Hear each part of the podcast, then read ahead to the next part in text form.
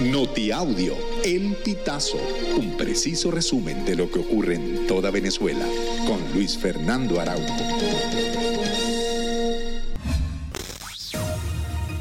Amigos, bienvenidos a una nueva emisión del Notiaudio El Pitazo. A continuación, las informaciones más destacadas.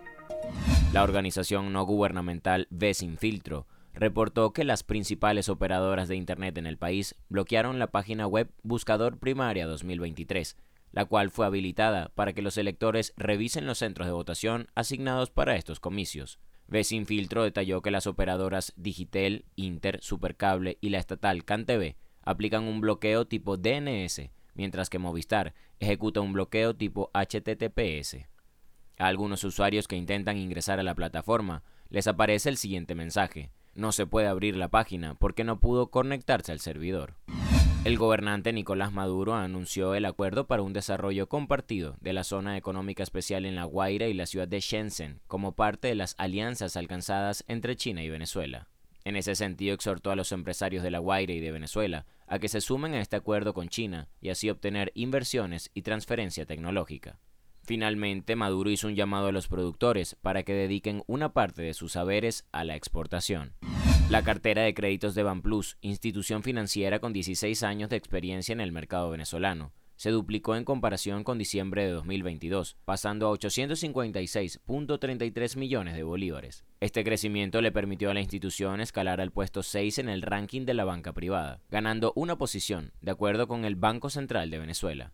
En cuanto a los activos y captaciones totales, Banplus se mantuvo en el puesto 6 del sistema financiero privado al cierre del mes de junio.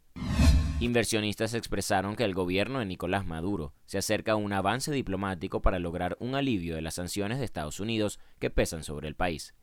Destacaron que el gobierno americano ve con buenos ojos un acuerdo con el gobernante venezolano. Así lo indica un trabajo publicado este 11 de septiembre en el medio estadounidense Financial Times. El texto indica que ese posible alivio ha incidido en el aumento del precio de los bonos venezolanos, los cuales se cotizan entre 10 y 11 centavos por dólar, frente a los 8 a 9 de hace unas semanas atrás.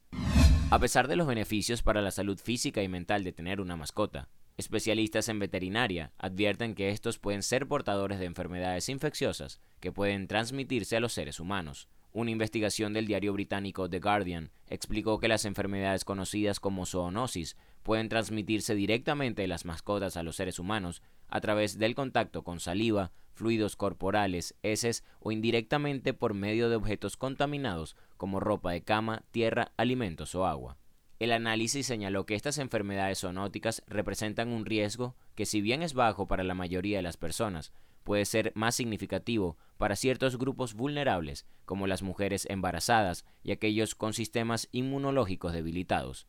Estos individuos tienen un mayor riesgo de enfermarse debido a la exposición a animales portadores de enfermedades. Amigos, y hasta acá llegamos con esta emisión del Notiaudio El Pitazo. Recuerda hacerte super aliado para mantener vivo el periodismo independiente en Venezuela. Narró para ustedes Luis Fernando Araujo.